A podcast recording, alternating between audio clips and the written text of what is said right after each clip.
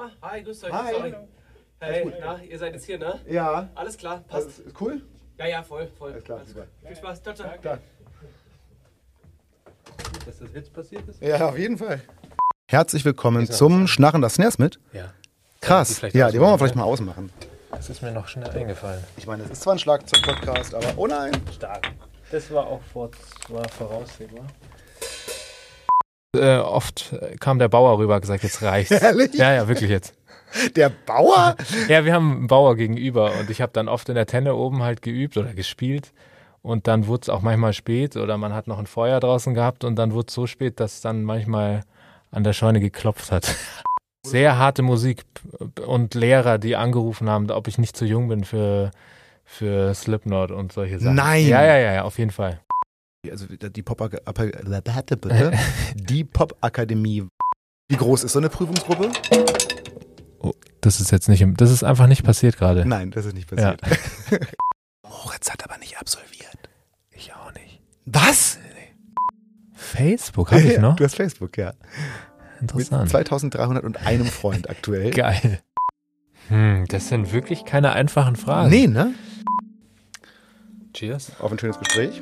Auf jeden Fall. In diesem Sinne auch an euch ein herzliches Prost, Hallo an alle und auf ein schönes Gespräch. Wir sind zurück, die Sommerpause ist vorbei und der Drum Talk von Geber Music und damit auch ich, Ben Flor, melden uns wieder in eurem Stream. Ich bin heute wieder in Berlin und habe endlich einen lang versprochenen Gast zu Gast. Bevor wir dazu kommen, noch ganz kurz der hausmeisterliche Teil. Danke für eure Nachrichten und Gästewünsche, nur damit niemand enttäuscht ist. Ich schreibe mir wirklich alles auf. Ich antworte eigentlich auch immer, aber natürlich klappen nicht alle Wünsche. Also zumindest nicht sofort. Manchmal will jemand nicht, manchmal kommen wir terminlich nicht zusammen und na ganz ehrlich, manchmal ist ein einzelner Wunsch auch so Special Interest, dass er es nicht durch die Redaktion schafft. Aber es wird nie ein Wunsch wegradiert, sondern bleibt immer in meinem Hinterkopf und auf meinen Listen. Also weiter wünschen und überhaupt schreiben. Ich freue mich. Ach so, und äh, liken, teilen, empfehlen. Nur so bekommen wir eine größere Zuhörerschaft und nur so kann der Drum Talk auch bestehen bleiben. Zurück zu meinem Gast. Ich sag's wie es ist. Für mich sitzt vor mir der nächste große Schlagzeuger seiner Generation aus Deutschland. Was Leute wie Kurt Kress und Udo Dahmen waren, was Leute wie Benny Greb, Annika Nilles, Felix Lehrmann und Jost Nickel heute sind, das wird er in Kürze sein, wenn er es nicht sogar schon ist. Sein Spiel ist technisch unfassbar beeindruckend. Seine Pocket ist so tief, dass kaum jemand von uns normalen Menschen dort reinreicht. Und sein Spiel ist so geschmackvoll, dass man sich selbst das freakigste Solo noch gern anhört. Das reicht schon fast als Grund, um von mir in den Podcast eingeladen zu werden. Aber darüber hinaus ist er auch noch ein unglaublich netter Typ und im Drum Talk findet er nur nette Typen. Da passt er gut rein und deshalb ist er heute hier. Herzlich willkommen einem Gast, über den in diesem Podcast schon ganz häufig gesprochen wurde und mit dem ich heute endlich vor dem Mikro sprechen kann. Herzlich willkommen, Noah Fürbringer.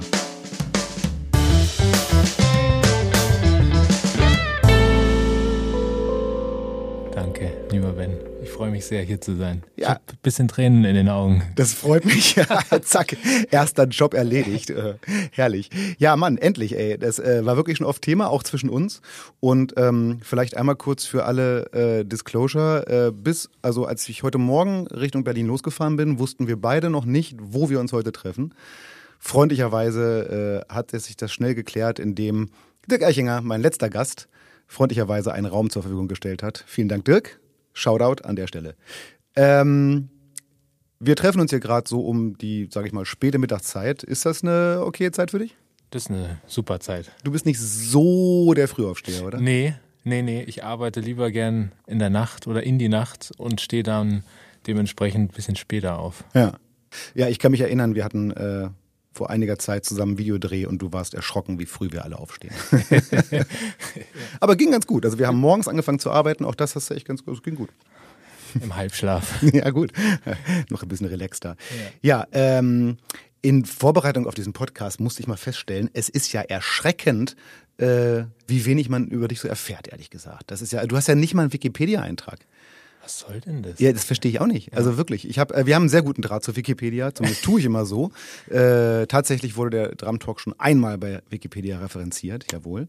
Und äh, an der Stelle, Leute, es wird Zeit, ja. Hier werdet ihr viel erfahren, ihr könnt referenzieren. Der Wikipedia-Artikel in fünf, vier, drei, zwei, eins. Und bitte. Sehr gut.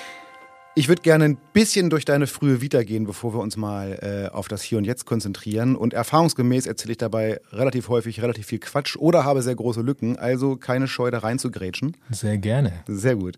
Äh, fangen wir doch mal mit deiner Geburt an. Und die müsste, wenn ich richtig informiert war, im Juni 1995 So passiert sein. Ist so, ne? Ja. Aber den Tag weiß ich nicht. 20. 20. Juni. Ja. Und zwar, da bin ich mir jetzt wirklich nicht ganz sicher, in München, stimmt das? Genau.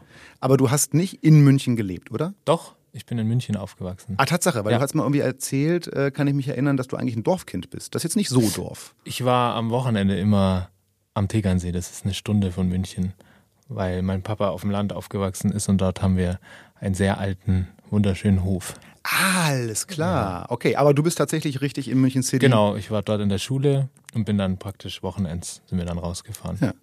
Ah, krass, du klingst, klingst überhaupt nicht bayerisch. Ich konnte schon Bordisch.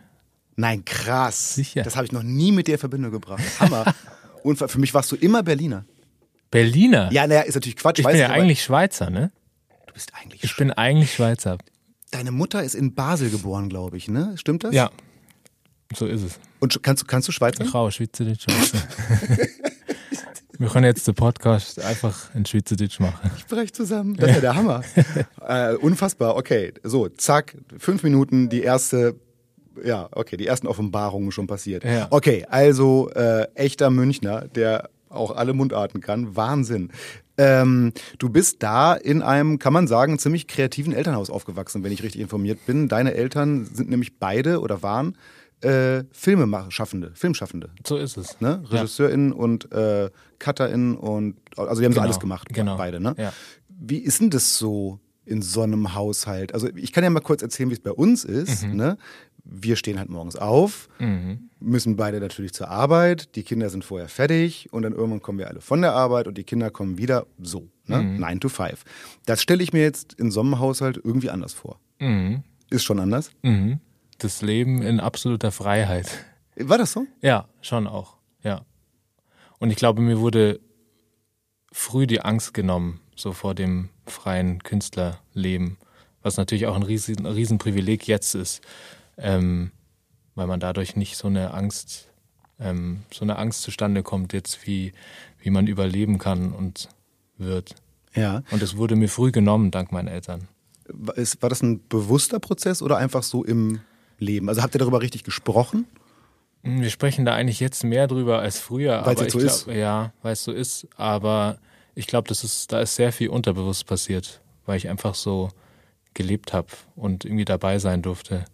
Und ähm, also gab es irgendwie, ähm, wie man das klischeemäßig so, kind, so kennt, irgendwann spricht man vielleicht mal mit den Eltern über die Zukunft, was Mhm. mal irgendwann werden soll, beruflich und so weiter. Äh, äh, gab es solche Gespräche, gab es in solchen Gesprächen, also gab es irgendwie auch mal die Option, Junge, vielleicht lernst du einfach was, Beruf oder so? Oder also habt ihr solche Themen gehabt in der Art? Wenig. Ich hatte einfach wirklich das große Glück, dass das Schlagzeug von meinem Papa bei uns auf dem Land stand, weil er auch ein bisschen spielt. Und ich mich dann relativ früh da hingesetzt habe oder erstmal auf seinen Schoß und äh, in jungen Jahren angefangen habe, Schlagzeug zu spielen und dann echt bis auf eine schwierige Zeit, glaube ich, irgendwann vielleicht 14, 15, 16, eigentlich echt durchgespielt habe und der Weg relativ früh äh, klar war. Und das war natürlich ein Riesengeschenk so, weil dadurch hatte ich so eine Passion und ein Feuer und ähm, habe das bis heute. Und darüber bin ich sehr dankbar. Warum war es das Schlagzeug? Weil es da stand oder wäre es auch sonst das Schlagzeug geworden? Ich glaube, es wäre auch sonst das Schlagzeug geworden. Aber ich meine, du warst, also laut einer Quelle, die ich gefunden habe, warst du fünf. Ja. Und dass man jetzt als fünfjähriges Kind auf Dingen rumhaut und so, das kenne ich jetzt Ja. auch von anderen fünfjährigen Ja, Kindern. ja. Da sehe ich jetzt nicht direkt, ey, Wahnsinn. Meine Mama hat immer gesagt, ich habe im Bauch angefangen. Ja? Und mein, also wir waren einfach immer sehr verbunden mit Musik und ich war, glaube ich, auf vielen Konzerten dabei und musste auch viele Konzerte aushalten. Aushalten. Äh, ja, viele sehr äh, künstlerische Konzerte und sehr artsy Konzerte, Ah, viel okay. im Free Jazz und solche Ah, Sachen. krass, okay. Aber ich glaube, da ist einfach relativ früh was passiert für die Begeisterung ähm, für Musik und speziell natürlich auch fürs Schlagzeug. Und deswegen habe ich das nie, äh, irgendwie nie daran gezweifelt. Und der Weg war einfach relativ früh klar, was einem natürlich total hilft. So. Absolut. Also ich finde es auch, ähm, also ich kenne nicht viele Menschen, bei denen es so war. Ja. Was hat dich am Schlagzeug begeistert? Weißt du das noch? Also so diese, was dieses erste, Ich glaube, die Emotion einfach, das, was du da reingibst, kriegst du auch wieder zurück, so ein bisschen. Und äh, da kannst du auch vieles, viele Gefühle loslassen. Und ähm, es ist irgendwie ein ehrliches Instrument. okay, nehme ich erstmal so hin. Ja. Muss ich noch ein bisschen drüber nachdenken. Ich Vielleicht- muss selber nochmal. Ja, vielleicht komme ich, vielleicht müssen wir die Klammer noch so ein bisschen geöffnet Ja, lassen, ja, vielleicht ja, muss voll. ich nochmal drauf zurückkommen, weil das habe ich mich immer gefragt. Ich meine, ich, ich kenne das ja selbst und ich Mhm. selber war, war früh vom Schlagzeug fasziniert. Ähm, nach meiner The also ich auch, auch so passiv, also indem ich mir Schlagzeugspielende angeguckt habe und nach meiner Theorie lag das vor allen Dingen darum, äh, daran, dass ich das als einziges Instrument beim, beim Angucken verstanden habe. Mhm. Also Schlagzeug ist so sehr rudimentär erstmal. Da haut jemand wo drauf und da kommt ein Ton raus. Ja. Bei Tastinstrumenten, bei Seiteninstrumenten, da versteht man erstmal gar nicht, was machen die da eigentlich. Ja, ja. Und das ist irgendwie verständlich, bis man dann ein bisschen tiefer reingeht und dann versteht man auf einmal die Hälfte wieder nicht. Ähm, aber ich hatte nicht so früh, ich hatte auch sehr früh ein Schlagzeug zur Verfügung, aber nicht so früh. Ähm, und das finde ich jetzt schon bemerkenswert, wenn man als fünfjähriges Kind Nee, dass man als fünfjähriges Kind gerne auf dem Schlagzeug rumhaut, kann ich Ja, ja. verstehen. Aber dass man da wirklich Schlagzeugspielen draus macht. Mhm. Na, und dass ein Star war. Ich meine, wenn du in der Stadt wohnst, viele Leute haben ja gar nicht die Möglichkeit irgendwie. Das ist schon, ja. Und Oh, wer also, weiß, wie viele unentdeckte Schlagzeugtalente in München Eben, rum. eben. Ich klingel immer an Türen und check aus. wer- Haben Sie ein Schlagzeug? Sie ja, ja. kaufen. Und gerade am Anfang mit E-Drums und so, ich weiß nicht genau. Ich glaube, es braucht so einmal dieses, dieses Erlebnis mit dem akustischen Ja, voll. Instrument. So. Total. Also das ist ja, ähm, also ganz klar, ne, du wohnst irgendwo in der Stadt, du hast eine Wohnung und manchmal geht's nicht anders als Mhm. mit E-Drum oder es geht nicht anders als mit, aber also ich finde auch, wenn Menschen ein Schlagzeug spielen, damit anfangen, auch in jungen Jahren, da stellt sich mir eigentlich die Frage gar nicht, braucht dieser Mensch jetzt ein Instrument? Es geht ja ums Spielen. Es geht geht, ums ja nicht Spielen, ums, es ja. geht nicht ums Üben, es geht nicht darum, den Unterricht nachvollziehen zu. Es geht ja ums Spielen. Man will ja spielen. Ja. Voll. Na okay, und wenn man dann natürlich die Möglichkeit hat, auf die Mansarde äh, auf dem Land zu gehen und da zu spielen, ist natürlich mega. Ja. Fantastisch. Das muss ich, das stelle ich mir toll vor. Komm, wir packen das Kind ein, wir fahren aufs Land, dann haben wir unsere Ruhe und drinnen ist Lärm. Laut. Bis äh, oft kam der Bauer rüber und gesagt, jetzt reicht's. Ehrlich? Ja, ja, wirklich jetzt. Der Bauer? Ja, wir haben einen Bauer gegenüber und ich habe dann oft in der Tenne oben halt geübt oder gespielt. Und dann wurde es auch manchmal spät oder man hat noch ein Feuer draußen gehabt und dann wurde es so spät, dass dann manchmal an der Scheune geklopft hat. Jetzt reicht's mal. Aber du hattest ja dann schon irgendwann auch Unterricht. Ja, Also das wurde ja irgendwann, also so, und in München dann. in München, ja, beim Ohrwurm, bei der Musikschule Ohrwurm hatte ich Unterricht und zwar, lass mich mal überlegen, vielleicht ab, ich würde mal sagen ab acht oder neun. Also doch noch Sowas. erstmal ein paar Jahre selber geklopft. Und Ja. Dann, und das war so richtig, guck mal, hier ist das Lehrbuch von und jetzt machen wir mal acht Ich hatte eine wunderbare Lehrerin, Sabine Fieten, Ja, Grüße gehen raus. Ja, die unglaublich geil spielt. Und da war ich in jungen Jahren und äh, das war auf jeden Fall nicht einfach mit mir. nee. nee. Ich glaube, ich bin sogar vom Schlagzeugunterricht mal rausgeflogen, weil ich, ich habe einfach nur Quatsch gemacht oder auch immer nur das geübt, auf was ich will und nie das, was sie gesagt hat am Anfang und so.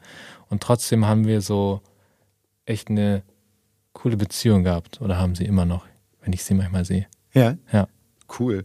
Ja, vielleicht hat sie das gesehen. Wir haben uns gerade im Vorgespräch über äh, SchülerInnen unterhalten, die man im Schlagzeugunterricht vielleicht mal hat und die irgendwie schwierig zu handeln sind in einem gewissen Alter, aber Mhm. man sieht das, was da mit denen passieren kann und man engagiert sich irgendwie dafür, dass die irgendwie weitermachen. Ja. Und vielleicht war das sowas, was sie gesehen hat. Auf jeden Fall. Also hat sie ja offensichtlich auch richtig gesehen. Ähm, Sabine Fieten, vielen, vielen Dank. Wer weiß, ob wir über das alles heute sprechen könnten, wenn du nicht gewesen wärst. So ist es. Ähm, alles klar, also Schlagzeug war zu Hause, einfach rangesetzt ans Schlagzeug und dann ähm, äh, der Unterricht bei Sabine Fieten erstmal. Ähm, wie ist denn das? Also du hast dann ja irgendwie als Jugendlicher, also bist vermutlich ganz normal zur Schule gegangen, wie man das eben als Kind und Jugendlicher so macht, hast nebenbei Schlagzeug gelernt und bist dann Hochschlagzeuger geworden. Also es gab jetzt auch keine Zwischenstation oder so. Gab es jemals einen Gedanken von, ich gehe mal Jura studieren oder so? Nee. Wirklich nicht. Es war, es war immer klar, mit allen Höhen und Tiefen und so und Zweifeln und irgendwie an eigenen Problemen im Leben und was weiß ich, aber es der Weg war irgendwie immer klar. Ich habe immer getrommelt und wollte auch immer trommeln. Mhm. Bevor wir jetzt München verlassen, Mhm. äh, was du dann irgendwann gemacht hast, äh, würde ich gerne noch zwei kurze Themen anreißen. Bin ich richtig informiert, dass du noch zwei Geschwister hast? Ja, Siehste? Ja. Zack. Machen die auch Musik? zwei, zwei Schwestern. Nee, Wieso nicht? aber äh, die sind aber vermutlich auch nicht Bankkaufleute geworden, oder? nee, nee, nee. Nee, nee, nee, nee. Im künstlerischen Bereich oder im freieren Auch Bereich. im künstlerischen Bereich. Ja, sehr gut. Du hast äh, in München, also bevor wir jetzt München verlassen oder bevor du München verlassen hast, du hast ja in München logischerweise nicht nur Schlagzeugunterricht gehabt, sondern auch gespielt. Einfach, du hast irgendwann auch Bands gehabt. Mhm. Äh, eine Band, äh, von der ich gelesen habe, war die Band von Amy Warning. Ja, Äh, da hast du eine ganze Weile gespielt. Genau. Ich habe gelesen, dass du bis 2016 da gespielt hast. ja. Und 2016, von 2016 gibt es so einen Bayern 3 Beitrag irgendwie, wie heißt denn das? Ähm, Äh, Kickstart, nee, Startrampe. Startrampe. Ja. Und da ich so, ah cool, mal gucken, mal gucken, mal gucken. Und irgendwann in der Mitte des Films wird immer die Band vorgestellt. Das ist meine Band, Noah nicht dabei. Na, Gott, jeder. da warst du nicht war, dabei. Nee, da war ich schon, war ich da schon in Mannheim? 2016? Ja. Ja. Da habe ich, glaube ich, in Mannheim angefangen. Und studieren. deswegen, deswegen hast du bei Amy aufgehört zu spielen. Ja. So. Und äh, es gibt, gab noch ein, zwei andere Gründe. Okay, alles klar. Ja, wie das manchmal, oh gut, das waren ja immerhin drei Jahre, das Ja, reicht ja ja. auch hin. Hast du, also das war so, das war so Singer-Songwriter-Zeugs, äh, äh, aber du hast, ich habe mal irgendwo gelesen, du hast viel in verschiedenen Bands gespielt. Genau. Was war da so dabei? Also hast du auch so in so, keine Ahnung, Schüler-Garagen-Punk-Bands Ja, Oder in, so. einer, in einer Cover-Rock-Band, wo ich auch mit Abstand der Jüngste war. Dann mit 14 schon gespielt, 15, solche Sachen. Iron Rose hießen die. Iron Rose. Ja. Fantastisch. Ähm, genau, bei Army. Viel kleine Sachen. Viel auf Sessions. Ähm, ja. Einfach früh mit, mit Leuten gespielt. Das war mir auch immer was- wichtig. Gibt's da eine Szene in München? So eine, ja, ja, ja, auf jeden Fall. Wo man irgendwie losgehen kann Ja, und sagen kann, ja, hey, ja. ich weiß, dienstags abends da und da Genau. ist eine Bühne. Es gibt Sessions, genau, und dann habe ich einfach Leute kennengelernt. Und mir war es wichtig, immer im Austausch zu sein und Musik, äh, gemeinsam Musik zu machen so, Mhm. und zu lernen. Das ist immer ganz cool, ne? wenn man ähm, gerade als so junger Mensch und dann sind da irgendwelche älteren Menschen Mhm. äh, und die sind jetzt irgendwie, ja, die müssen halt mal mit einem umgehen und man muss Mhm. mit, dem- die müssen jetzt mal mit einem spielen und man kann total viel mitnehmen. Ähm, das macht Spaß bis zu dem Punkt, wenn man irgendwann feststellt, dass man gar nicht mehr der junge Mensch ist, sondern dass da jetzt andere junge Menschen kommen. Ich habe ganz lange immer mit Älteren zusammen gespielt, fand Ja. das immer voll cool. Ja. Und irgendwann habe ich gedacht, ja, ist, kann ich immer mit Gleichaltrigen und dann irgendwann habe ich festgestellt, irgendwie sind die meisten gleichaltrig oder jünger als ich, mit denen ich hier spiele. Ja, Woran ja. liegt das nur? Das Ach, es das liegt Leben, an mir. ja. verdammt. Ähm, okay, aber so, ähm, ich habe ich hab, ich hab mich halt gefragt, äh, ich glaube, ich habe mal irgendwo den Satz von dir gelesen, da hast du sowas, so, äh, ich, ich kann das jetzt nur paraphrasieren, so in der Art wie, ich hatte auch mal meine Metal-Phase oder Mhm. so. Hattest du so eine, Auf jeden Fall. Ja? Lange, ja. Wo du Sehr so- harte Musik und Lehrer, die angerufen haben, ob ich nicht zu jung bin für, für Slipknot und solche Sachen. Nein. Ja, ja, ja, ja, auf jeden Fall. ach krass. Und viel Double Bass mit Sugar geübt und so Zeug, ja, ja. Ich würde sagen, von, also echt früh, mit Nirvana und so, also von 8 bis 15 sicher. Oder, das, oder früher noch, ja. Wahnsinn. Ja, Also, du sehr kannst, du harte kannst äh, gebürtig bayerisch sprechen, du kannst Schweizerdeutsch und du kannst Double Bass spielen und hast mit Sugar gespielt. Wahnsinn. Ja, heute nicht mehr, aber ich habe es Naja. mal geübt, ja. Ist ja ein bisschen wie Fahrradfahren. Naja, das Ja. ganz. Ähm, du hast dann, also dann irgendwann ging dein, also genau, wir waren jetzt gerade schon bei 2016, als du äh, eben äh, in München aufgehört hast zu spielen, weil dann ging so langsam dein, ich nenne es mal dein professioneller Werdegang los oder dein professioneller Ausbildungsgang. Den müssen wir nochmal so ein bisschen einordnen, das habe ich noch nicht genau verstanden, weil du warst erstmal beim Popkurs So ist es. in Hamburg. Ich habe den Popkurs in Hamburg gemacht. Das müsste dann 2015 gewesen sein. Und dort habe ich Just kennengelernt Mhm. und habe natürlich von der Popakademie gehört in Mannheim und so, aber ich habe durch Joost bin ich eigentlich noch so, also richtig auf die Popakademie gekommen. Weil der gesagt hat, geh da mal hin. Genau. Er meinte so, ey, check doch mal Unis, wenn du noch studieren willst und so, check mal die Popakademie. Und hatte ihn dort dann, also in Hamburg auch im Unterricht. Und das war mega. Und dann habe ich es mir überlegt und dann habe ich mich beworben fürs Jahr drauf praktisch, genau. Also direkt Popkurs und danach direkt Beendet, Poppe. genau. Ja. Man ist ja zweimal dort, glaube ich, zweimal im Monat in Hamburg. Genau, bis Mitte des Jahres und dann habe ich mich praktisch für fürs darauf folgende Jahr Aha. beworben. Ja, das ist äh, äh, also die Pop die Pop Akademie war schon häufiger mal Thema in diesem Podcast, aber um das einfach nochmal äh, darzustellen, da schreibt man sich jetzt nicht ein und fängt an, sondern dann macht man ein relativ aufwendiges Bewerbungsverfahren Ja. und muss sich auch freuen, wenn man genommen wird, weil äh, man ja nicht nur äh, jetzt den technischen Voraussetzungen, also man muss nicht nur entsprechend gut spielen können, um da angenommen zu werden, sondern die haben noch ganz andere Anforderungen, was kreatives Denken angeht, was Persönlichkeit angeht, um zu sagen, ja, ich glaube, du passt hierher, also bevor Mhm. sie einen nehmen. Mhm. Ich hatte auch in diesem Podcast mal ein sehr langes Gespräch mit Udo darüber, wen sie so nehmen würden und wen nicht, weil ich habe, es ging so ein bisschen darum, dass ich gesagt habe, ja, aber guck mal, so ein Kurt Cobain, der konnte jetzt nicht so richtig gut Gitarre spielen, er hat gesagt, oh, den hätten wir genommen, glaube ich, wenn der Mhm. uns die Songs vorgespielt hätte. Das war bei dir auch so, also du musst es jetzt nicht nur technisch irgendwie auftrumpfen, sondern irgendwie auch zeigen, ich kann auch kreativ denken. Ja, und natürlich auch einen großen theoretischen Teil gibt's, Mhm. Den man tatsächlich zuerst machen muss bei der, bei der Bewerbung. Bevor man bei der überhaupt Aufnahmeprüfung, genau. Ja. Muss, es gibt am Anfang einen Theorieteil und dann müssen alle raus und dann wird der Theorieteil korrigiert. Und wenn du praktisch nicht bestehst, dann darfst du auch gar nicht vorspielen. Das heißt, nach dem Theorieteil stehen alle draußen.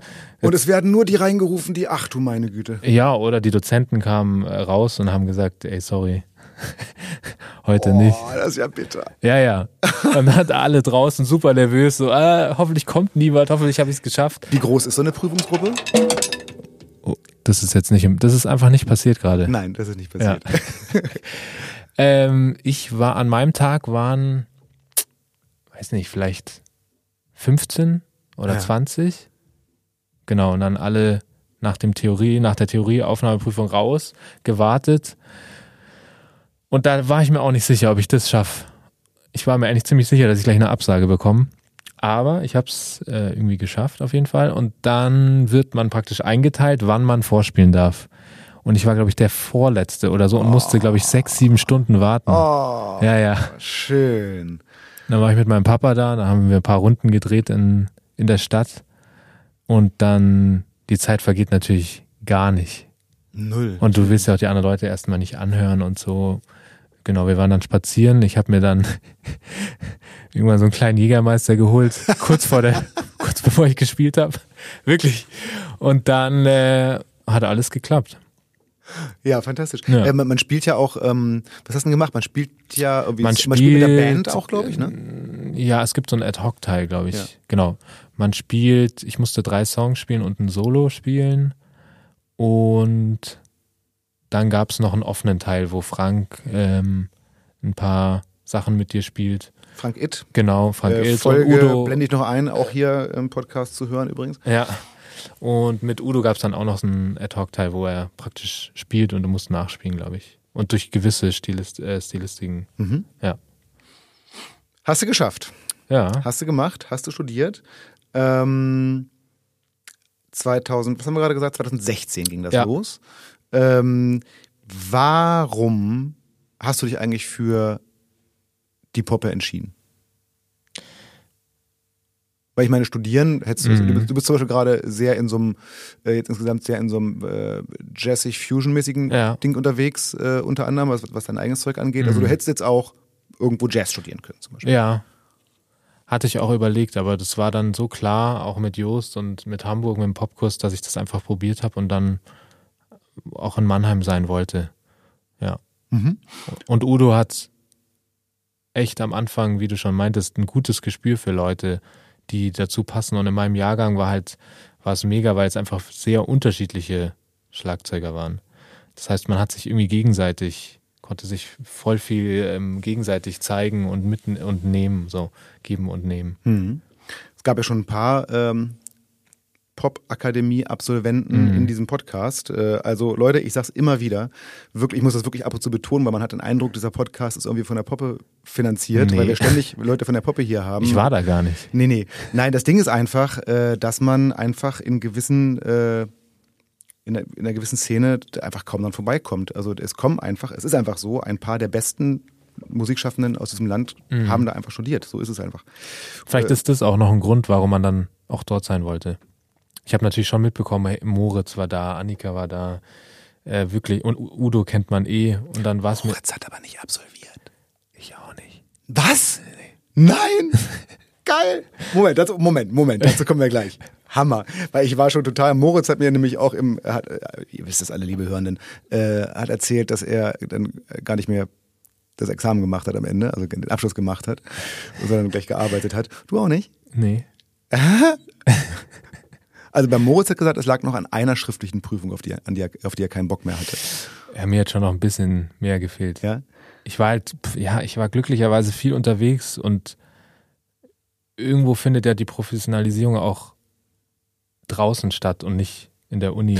Na, die, die Poppe kann eigentlich froh sein, oder? Ich meine, das ja, ist das das war ein eigentlich. Hin und Her natürlich, aber ich habe sehr viel gefehlt und die Anwesenheitspflicht ist dann doch sehr streng, was ja auch gut ist. Und dadurch habe ich bestimmte Kurse immer geschoben und irgendwann wollte ich halt aus Mannheim auch weg und so und der, der Weg war irgendwie klar und dann war es so, wie es war. Ja. Fantastisch. Aber was würdest du trotzdem sagen, ähm, was ist diese eine Sache, äh, die dir das Studium an der Popakademie auf jeden Fall gebracht hat? Ich glaube primär ganz klar die, die ganzen Freunde und Leute, die dort studieren. Mhm. Weil man sich trifft und man macht, arbeitet gemeinsam. Also das ist so mein Approach. Ich glaube, das größte, der größte Vorteil an meiner Zeit war wirklich die, die Freunde und Mitstudierenden und das Naja, gemeinsame. Ist ja, glaube ich, jetzt auch durchaus gefeatured. Ne? Also ich meine, Ja. nicht umsonst sind schon ein paar echt bekannte Acts aus der Pop, also so ja, ja, die sich dann man, dort gefunden haben. Man denkt so. natürlich, ja. man denkt sofort an Alice Merton natürlich. Ja. Äh, man denkt an äh, The Intersphere, also Genau. Moritz mit seinen Leuten, die sich alle an der Poppe kennengelernt haben. In, ähm, Alice Merton auch mit dem gesamten Team. Ähm, Mine, glaube ich, ist mit ihrem ganzen auch. Team von der Poppe. Also Ja. sie selber auf jeden Fall, aber ich glaube, die meisten ihrer ihres Teams auch. Äh, so und äh, ist bei dir ja auch so. Auch Ja. du hast ja, äh, äh, ihr habt ja ein äh, Pop-Akademie-Gewächs äh, entstehen lassen Ja. ähm, mit der Band Fiebel. So ist es. So, habe ich neulich noch als T-Shirt wieder von dir gesehen. Ich habe mich noch mal ein bisschen informiert und habe festgestellt, dass ihr zwar durchaus nicht aufgelöst, aber auf unabsehbare Zeit pausierend seid, Ja. sozusagen.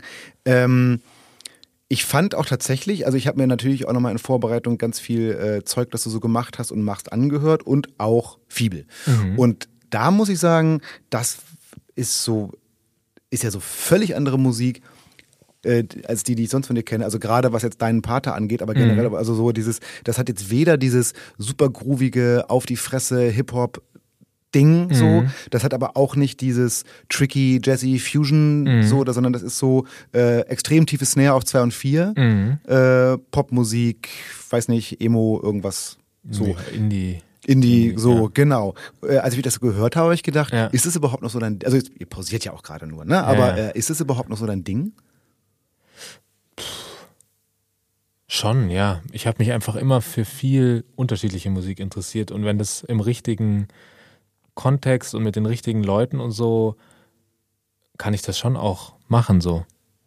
Und wir waren einfach eine, genau, wir haben uns an der Poppe kennengelernt und es wird dann auch eine, eine Freundschaft daraus und es hat Bock gemacht, zusammen irgendwie Musik zu machen. Und jeder hat so ein bisschen, dadurch, dass wir auch alle sehr verschieden sind, hat jeder so ein bisschen seinen Input reingegeben. Und klar, das klingt jetzt nicht so nach mir, wie ich heute spiele, aber trotzdem ist es auf eine Art jetzt nicht so typisch Indie-Pop-mäßig, finde ich, sondern ja, jeder hat so ein bisschen was reingegeben. Ja, ich Und fand's total dadurch- unterhaltsam. Ja, ja, cool, aber ja. klar, ey, wenn man mich jetzt kennt, ist es so, hä? Tatsächlich, ja. Ja. Aber es, äh, ich finde es insofern spannend, weil ich meine, gut, das war jetzt, ich würde sagen, der ähm, erste bekanntere Act aus deiner eigenen Genau. Schaffenszeit Ja. sozusagen, den es mal so gab. Und das ist schon spannend, woher, woher du so kommst und da- darüber reden wir vielleicht später noch, aber ist ja auch inter interessanter Ausblick. Wir haben auch echt viel gespielt die ersten zwei Jahre. Ja, das habe ich nämlich so ein bisschen recherchiert. Also Ja. war, ihr wart ganz schön unterwegs. Ihr Ja. habt auch, äh, ihr habt auch ähm, viel Musik released, also habt, habt Mhm. Songs aufgenommen und dann irgendwann äh, gesagt, so jetzt ist hier mal Feierabend. Mhm. Ähm, das, du hast ja, also ähm, ich, wie gesagt, bei den Zeiten ist so ein Ding. 2016 hast du an der Popper angefangen. Das heißt, äh, irgendwann, also das Ende muss ja irgendwann gegen 2019 gewesen sein, oder? Genau. So, was ja ohnehin erstmal ein nicht so geiles Jahr war, weil du 2019 ziemlich krank geworden bist. Das stimmt. Du hattest pfeifersches Drüsenfieber. EBV, Ein, ja. ja eine, genau, das ist, das ist dieser Virus, ne? Genau. Äh, worunter ich mir jetzt nicht so viel vorstellen kann, muss aber sehr unangenehm sein und hat, also kann auch manchmal ganz okay verlaufen, so. Mhm. Bei dir jetzt glaube ich richtig reingekickt. Ja, ist ganz unterschiedlich. Bei manchen Leuten ist es irgendwie drei Wochen im Bett liegen, Fieber und geht gar nichts und dann danach ist es einfach weg. Und bei mir war es fast ein Jahr. Und davon, glaube ich, mindestens fünf, sechs Monate wirklich viel Bett und geht gar nichts. Ja, total krass. Sticks in der Hand, auf gar keinen Fall, solche Sachen. Du hast auch Also, wirklich nicht gespielt in Nee. der Zeit. Ging Nee. nicht. Nee, nee, Super nee, nee. Krass. Ja, großer Einschnitt auf jeden Fall. Ja, ja, ja. Das sind dann schon Momente, wo du wirklich überlegst, ey, kann ich das noch machen? Kann ich das nicht mehr machen? Wie sieht meine Zukunft aus? ja.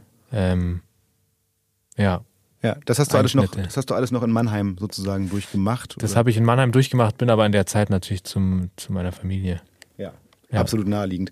Ähm, und dann, nachdem du das halbwegs hinter dich gebracht hattest, hast du dir Mhm. gedacht, so, zieh ich mal nach Berlin.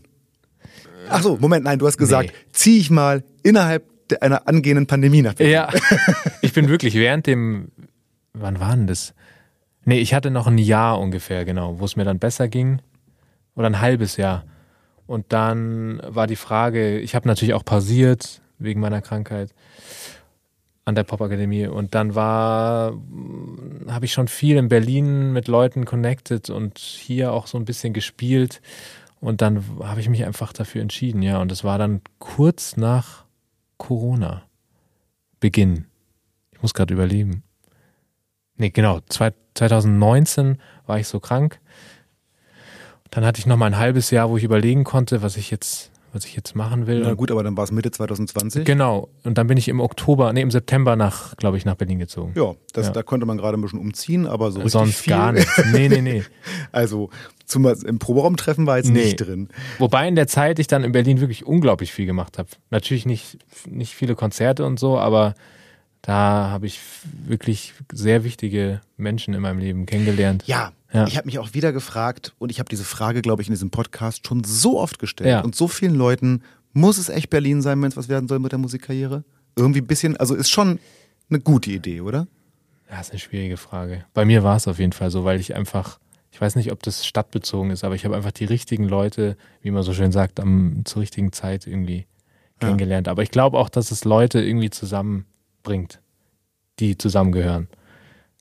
Das Naja, also ganz viele Menschen, ach, ich weiß gar nicht, also ähm, mit wem habe ich mich schon drüber unterhalten? Ich habe mich da mit Chris Bass drüber unterhalten. Ich habe mich da mit, ähm, ach, mir fallen also wirklich wahnsinnig Mhm. viele Leute, die irgendwie alle entweder einen Umweg über oder irgendwann direkt einen Weg nach Berlin gemacht haben, Ja. weil sie entweder als Singer, Songwriterin oder als äh, am Schlagzeug oder wie auch immer, also weil sie irgendwie durchstarten wollten und gesagt haben, ja, verschiedene Städte haben verschiedene Szenen, aber Berlin ist schon, Mhm. Ist schon das, auch das internationalste zum Beispiel.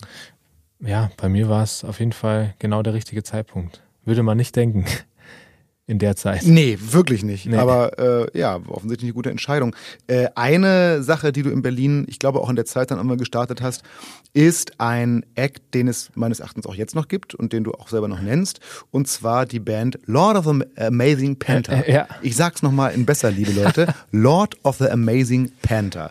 Ähm, das ist ein, jetzt muss ich erstmal fragen, das ist immer nicht ganz klar, ist es nun ein Trio oder ein Quartett? Ein Quartett. Ein Quartett. So. Ja. Weil irgendwo habe ich euch mal als Trio angezeigt gesehen, aber live sehe ich euch mal als Quartett. Ja. Das sind erstmal du am Schlagzeug logischerweise und dann ein Mensch namens Vincent Schlippenbach. Von Schlippenbach. Entschuldigung, habe ich falsch notiert.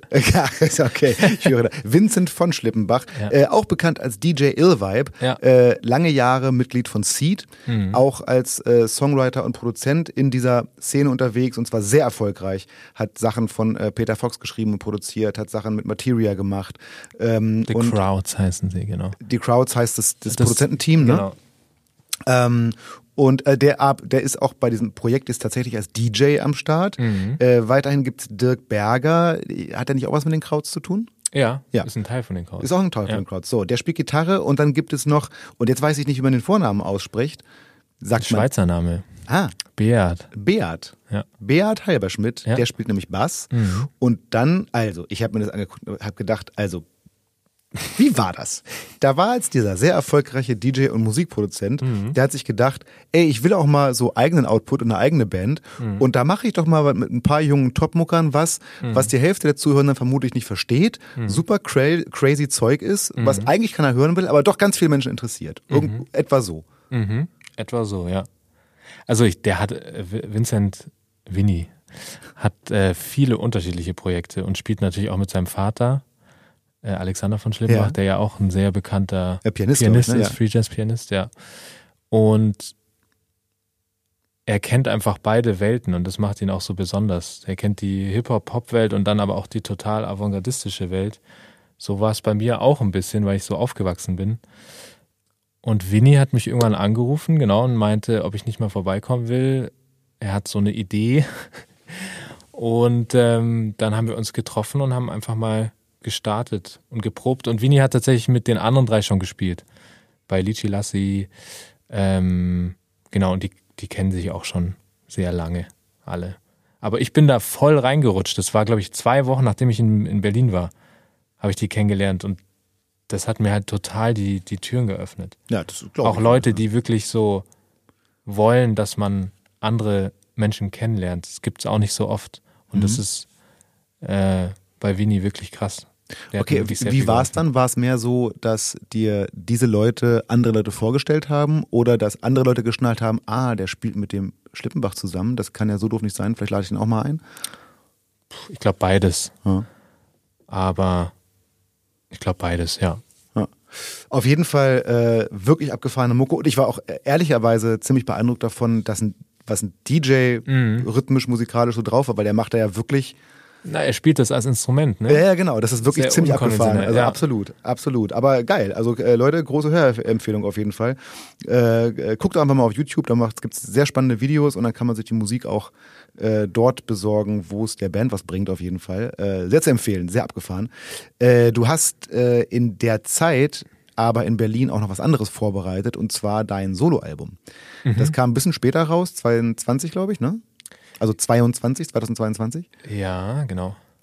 Ähm, aber wenn ich das, also das, du nennst es Noah Fürbringer and Friends, Noah Fürbringer and Friends.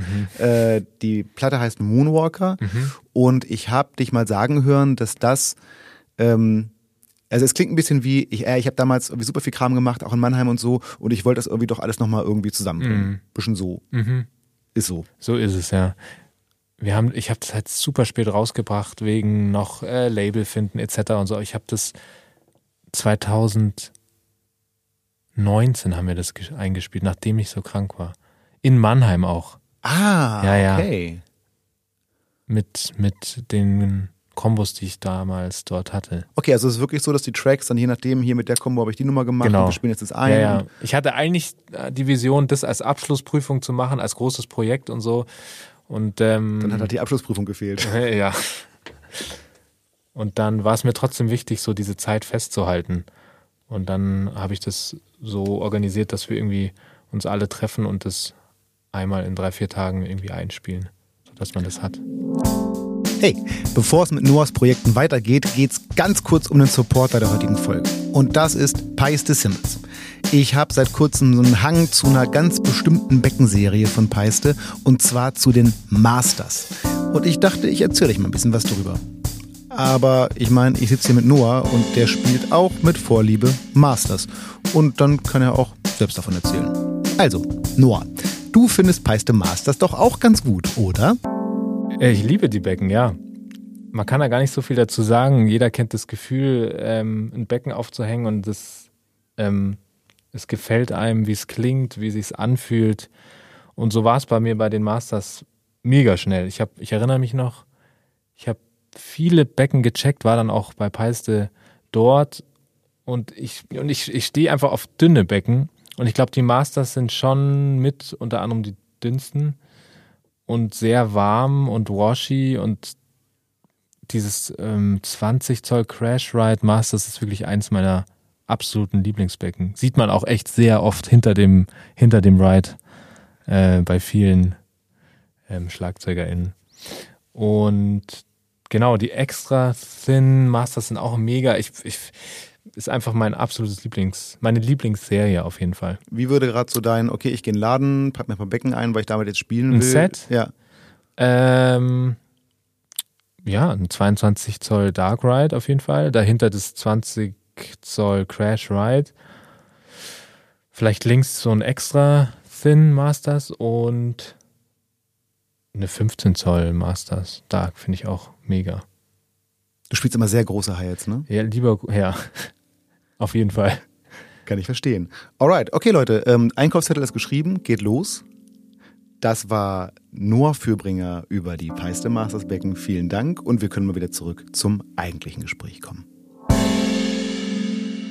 Alright, zurück zu deinen aktuellen Projekten oder aktuelleren Projekten. Und ähm, ich würde sagen, und das, da kannst du mich jetzt auch total Lügen schimpfen, aber Mhm. das ist das, was ich wahrnehme. Äh, die drei, ich sage mal, größten, wichtigsten Sachen, die ich so wahrgenommen habe, die du in letzter Zeit so spielst. Das ist natürlich einmal Casper. Mhm. Das ist äh, die Tour, die du äh, gespielt hast mit, äh, ich hoffe, ich spreche den Namen richtig aus, Teddy Teckleban. Teklebran, ja. Hui. Und äh, natürlich, und auch da bin ich mir nicht ganz sicher, wie man den Namen ausspricht, das Moses Yofi. Trio, genau. Ist Yofi richtig? Ja, alles, alles richtig. Geil. Yes. Oh, fantastisch.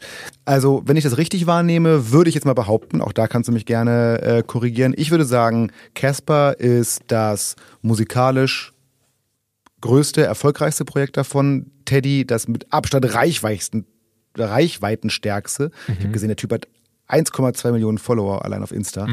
Und äh, Moses Yuffie ist so das persönlichste, Ja. was du gerade machst. Kommt das so ungefähr hin? Das kommt ungefähr hin. Ja. Dann müssen wir unbedingt über die einzelnen Projekte ein kleines bisschen sprechen und ganz viel über das Letztere. Aber ich, ich habe gesehen, ich fand es ganz lustig. Ich habe nämlich festgestellt, dass zwei meiner Lieblingsschlagzeuger, äh, die, die beide aus Berlin kommen, miteinander befreundet sind und beide haben so jeweils ihren Rapper. Felix hat Dende, ja. du hast Casper. ja. Und Casper ist auch bei Dende dabei oder auch andersrum manchmal, ne? Ist es so? Ich glaube schon, dass äh, ja Casper war bei auf dem Dende-Album auch. Ah ja, ah ja, stimmt. Ja, klar, auf dem letzten. Ja. Ist das nicht auch? Äh, Alle Jubilare wieder, glaube ich, ist Genau, die Track Nummer, Mit. die Nummer hat nämlich auch äh, DJ Ill Vibe produziert, ne? Also Stimmt, von die Schlippenbach. Platte haben sie haben auch die Krauts gemacht, ja. Siehst du? Alles Überall. Ein Wahnsinn, ne? alles ein. Okay, ähm, wie lange bist du schon bei Casper? Äh, 2021, nee 20. Also auch so in dieser nach ja, Berlin geht auch in der Zeit, ja. Ähm, ich meine, mittlerweile, wenn ich es richtig sehe, also ihr kennt euch ganz gut, ihr seid auch befreundet, Mhm. aber ähm, das war ja sicherlich davor nicht so. Wie kommt man an so einen Gig? Wie bist du da? War das so ein, wir brauchen einen neuen Schlagzeuger, ich kenne da einen oder? Ja, ich muss mal gerade überlegen. Ich glaube, Casper hat eine neue Band gesucht, genau. Und auch einen neuen Schlagzeuger oder eine neue Schlagzeugerin. Und ich habe zu der Zeit für Drangsal was aufgenommen im Studio. Und Casper und Drangsal sind ja auch sehr gut befreundet, haben auch einen gemeinsamen Podcast. Und dadurch hat, glaube ich, Drangsal nochmal bei Casper nachgefragt, ähm, ob er noch sucht und dass ich da bin und auch Bock hätte und ob man sich nicht mal trifft. Und dann habe ich Benjamin, also Casper, eines Nachmittags äh, getroffen. Und wir haben einfach ein bisschen gesprochen, auch jetzt noch gar nicht so in Bezug auf, ich glaube, er wollte mich einfach mal kennenlernen und ich ihn. Und dann hat das irgendwie so funktioniert. Ist ein netter Kerl, oder? Ja, Ich total. hab, also ich kenne ihn nicht persönlich natürlich, aber ähm, ich kannte ihn natürlich erstmal von Platte und von Live Ja. mit seiner krassen Stimme so. Ja. Und äh, wenn man ihn dann mal irgendwann spricht, also es ist ja bei Casper so ein, so ein typisches Wording, so, ey, hast du mal Casper sprechen gehört, er spricht ja ganz anders, als er singt, das Mhm. stimmt ja auch. Aber ich finde, wenn er spricht, hat er auch was total Nettes. Also ich finde Total, super ja. sympathisch. Ähm, und äh, ja, wie gesagt, nicht so, also mit mit Casper spielst du natürlich viel. Mhm. Äh, mit Teddy hast du natürlich wahrscheinlich noch nicht so viel gespielt wie mit Casper, aber es war doch auch im Wobei doch in dem Jahr, das war, letztes Jahr war unglaublich voll. Ich glaube, Teddy hat 62 Shows gespielt. Ich konnte nicht alle, aber ich habe sicher, ich glaube, 40, 45 Shows gespielt. Ja, also mit, mit beiden zusammen. Nee, Oder? nur Teddy. Nur Teddy? Ja, ja. Ach, Ja, ja. krass. Ach, so viel. Ich fand das, ähm, äh, ich habe das irgendwann mitbekommen und also erstmal, das ist ja so, ähm, was ist das? Das ist so eine Mischung aus Musik und Comedy, was er da macht. Genau. Ne? Ich wusste ganz lange gar nicht, wie gut er singen kann, aber der kann ja sehr gut singen Ja. und ist, ich glaube, nahe so, ich würde sagen, grob über den Daumen einer der lustigsten Menschen unter dieser Sonne. Ähm, und äh, das war auch jedes Mal echt groß, oder? Das waren Ja. jetzt keine kleinen Clubshows. Na, als wir uns kennengelernt haben, haben wir so Warm-up-Shows gespielt in der Nähe von Köln, Alsdorf und sowas. Da haben wir, das war ein Mini-Theater, einfach mal um sich kennenzulernen, auch improvisiert zum Teil. Ich habe wirklich, Teddy hat mich, glaube ich, zwei Wochen vor dem Auftritt gefragt, so, hey, hast du in zwei Wochen Zeit? Ich mit voll Corona, nur im Bett, so, ja, ich weiß nicht, ob ich dann negativ sein werde, aber lass mal machen. Und ähm, so war es dann auch in Alsdorf, genau. Da haben wir uns dort getroffen. Viel von der Show war improvisiert, ausprobieren. Da waren vielleicht 250 Leute, 300 Leute.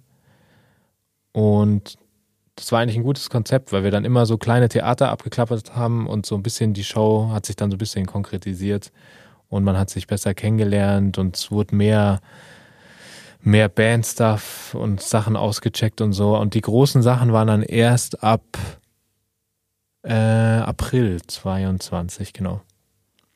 Dann haben wir nochmal geprobt in Stuttgart in der Arena für vier Tage, aber auch echt nicht viele Proben. Und dann ging's los. Und durch Teddy habe ich Lilo Scrimali kennengelernt, der auch eine sehr wichtige Person geworden ist. Ah, das ist klar, den hast du da erst kennengelernt. Ja. Okay. Ich wusste natürlich, wer Lilo ist, Ja, aber wer weiß es. Also, liebe, Leute, ich glaube nicht, dass es so jemanden gibt. Aber sollte es unter euch jemanden geben, der oder die nicht weiß, wer Lilus Grimali ist, Ja.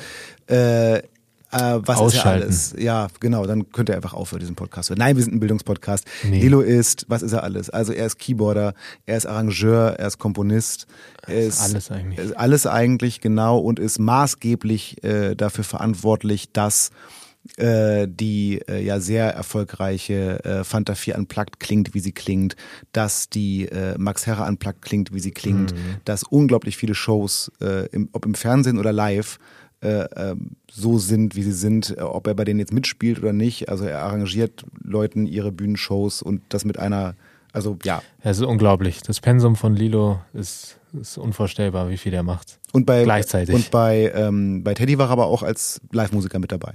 Ja, und alles arrangiert, alles gecheckt.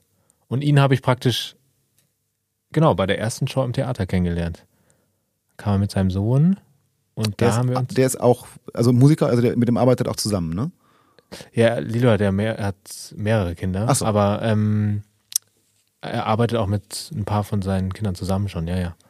Ne, ich habe nur, weil ich habe neulich von ihm einen Post gesehen, das war ganz süß, weil da gibt's ein äh, Stimmt. Bild, gibt's ein Bild von ihm, ich glaube beim Fanta 4 Unplugged Ja. Proben und da sitzt sein Sohn als Kind irgendwie Ja. so neben dem Klavier und dann gibt's den, das nächste Bild, wo der Sohn, wo er mit dem Sohn zusammenarbeitet, der mittlerweile natürlich erwachsen ist. Ja, ja, ja. Grüße gehen raus. Äh, wir hatten mal Kontakt und eigentlich sollte Lilo auch mal in den Tontalk damals noch kommen. Nun ist mittlerweile der Tontalk, der Drum Talk.